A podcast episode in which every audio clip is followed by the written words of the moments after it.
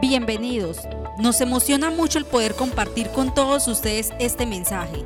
Es una palabra que te servirá no solo para tu vida espiritual, sino para tu vida cotidiana, pues es un principio totalmente aplicable a lo que hacemos diariamente. Lo encontramos en Juan capítulo 15, versículo 1 al 17. Es una expresión de Jesucristo. Él se está presentando a sí mismo y al Padre en unos roles donde nos aclara cómo es la interacción del Padre, del Hijo y cada uno de nosotros. Este pasaje inicia diciendo, yo soy la vid verdadera y mi Padre es el labrador. Toda rama que en mí no da fruto, la corta, pero toda rama que da fruto, la poda, para que dé más fruto todavía. Ustedes ya están limpios por la palabra que les he comunicado. Permanezcan en mí y yo permaneceré en ustedes, así como ninguna rama puede dar fruto por sí misma, sino que tiene que permanecer en la vid Así tampoco ustedes pueden dar fruto si no permanecen en mí. Yo soy la vid y ustedes son las ramas. El que permanece en mí, como yo en él, dará mucho fruto. Separados de mí no pueden ustedes hacer nada. El que no permanece en mí es desechado y se seca. Como las ramas que se recogen, se arrojan al fuego y se queman. Si permanecen en mí y mis palabras permanecen en ustedes, pidan lo que quieran y se les concederá. Mi Padre es glorificado cuando ustedes dan mucho fruto y muestran así que son mis discípulos. Así como el Padre me ha amado a mí, también yo los he amado a ustedes. Permanezcan en mi amor, si obedecen mis mandamientos, permanecerán en mi amor, así como yo he obedecido los mandamientos de mi Padre y permanezco en su amor. Les he dicho esto para que tengan mi alegría y su alegría sea completa. Este es mi mandamiento, que se amen los unos a los otros como yo los he amado. Nadie tiene amor más grande que el dar la vida por sus amigos. Ustedes son mis amigos si hacen lo que yo les mando. Ya no los llamo siervos, porque el siervo no está al tanto de lo que hace su amo. Los he llamado amigos, porque todo lo que mi padre le oí decir se lo he dado a conocer a ustedes. No me escogieron ustedes a mí, sino que yo los escogí a ustedes y los comisioné para que vayan y den fruto, un fruto que perdure. Así el Padre les dará todo lo que pidan en mi nombre. Este es mi mandamiento, que se amen los unos a los otros. En esta porción de la palabra encontramos muchas cosas interesantes, pero hoy queremos hablarte de lo que dice este pasaje al comienzo. Yo soy la vid verdadera y mi Padre es el labrador. Toda rama que en mí no da fruto, la corta, pero toda rama que da fruto, la poda, para que dé más fruto todavía. Al escuchar esto, puedes pensar que las palabras son contradictorias.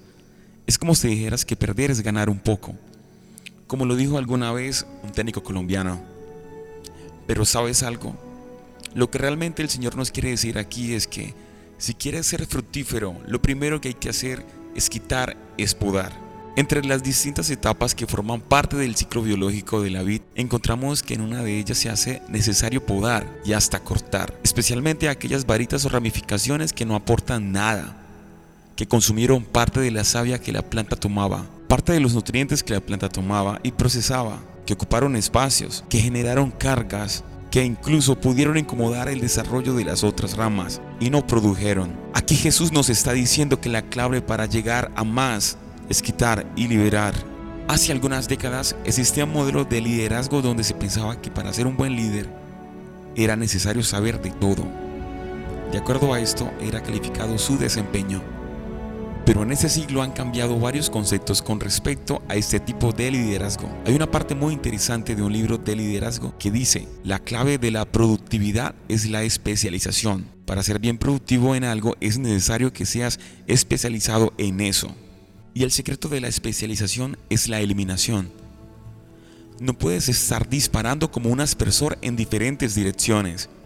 Debes enfocarte, este es uno de los modelos del nuevo liderazgo. En el modelo de liderazgo de hace varias décadas era necesario que supieras un poquito de cada cosa. así fueras mediocre. Escucha este planteamiento tan interesante, evalúalo y a la luz del Espíritu Santo aplícalo. Deja de estar preocupado por tus debilidades. Identifica tus fortalezas y el tiempo que vas a gastar luchando por tus debilidades, ocúpalo, siendo más excelente en aquello que eres bueno.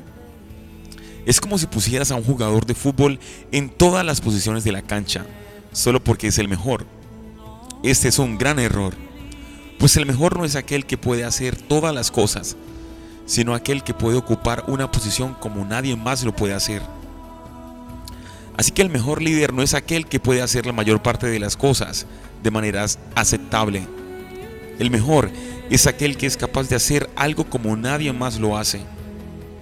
Ese enfoque es necesario, porque lo que gastamos en la dispersión de nuestros esfuerzos, tiempo y recursos, tratando de luchar con debilidades que quizá no se llegue a un nivel que nos haga realmente competitivo. En muchas ocasiones tendemos a ser muy dispersos. Por ejemplo, al tocar varios instrumentos no de manera excelente, sino de manera aceptable. Practicar el arte no de manera destacable, pero sí aceptable. Ejercer una profesión no de manera extraordinaria, sino de manera aceptable. Hacer parte de muchos equipos, ministerios y grupos no de manera admirable y sobresaliente, sino solo aceptable. Es por ello la necesidad de enfocarnos y decidir qué cosas van a ser realmente mi objeto de atención y cuál van a ser secundarias. Pedir a Dios direccionamiento para identificar nuestras habilidades a lo que realmente Dios nos ha llamado. Debemos quitar actividades que son dispersas para concentrarnos en lo que realmente puede llegar a niveles donde nadie más haya llegado. Piensa en esto. A veces tenemos una cantidad de amigos que quizá con algunos de ellos ni haya una buena relación. Corta esos lazos que no traen nada productivo para tu vida. Deja de intentar de hacer tantas cosas y enfócate en aquellas donde Dios quiere que marques la diferencia. Ese esfuerzo que estás usando para hacer tantas actividades en las que eres aceptable, mejor dedícalo a un ser un excelente en aquello que Dios te ha dado. Recuerda, Dios quitará aquellas ramas que no son útiles y a las que sí son útiles les dedica tiempo, atención y esfuerzo. Acompáñanos en esta oración. Padre que estás en el cielo, en la administración de nuestra propia vida, dones, habilidades y talentos que nos has dado y las oportunidades que pones en nuestra vida para que las aprovechemos, es necesario entender este principio que nos enseñas en Juan 15. A veces con el solo hecho de quitar lo que no produce, ya nuestra productividad general es mejorada. Ni siquiera hace falta hacer cosas demasiado grandes o difíciles con el simple hecho de quitar aquellas cosas que no son productivas, como amistades no convenientes, adicciones, costumbres, relaciones. Al quitarlas de nuestra vida, empieza a ser más productiva.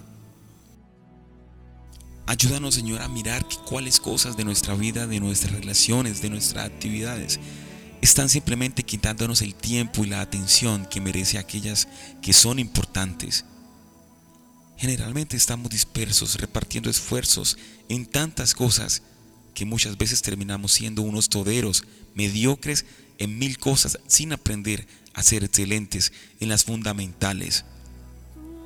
Ayúdanos a quitar, Señor, esas ramas improductivas y a limpiar a aquellas que realmente producen fruto para que al final nuestra vida sea una vida fructífera, Señor.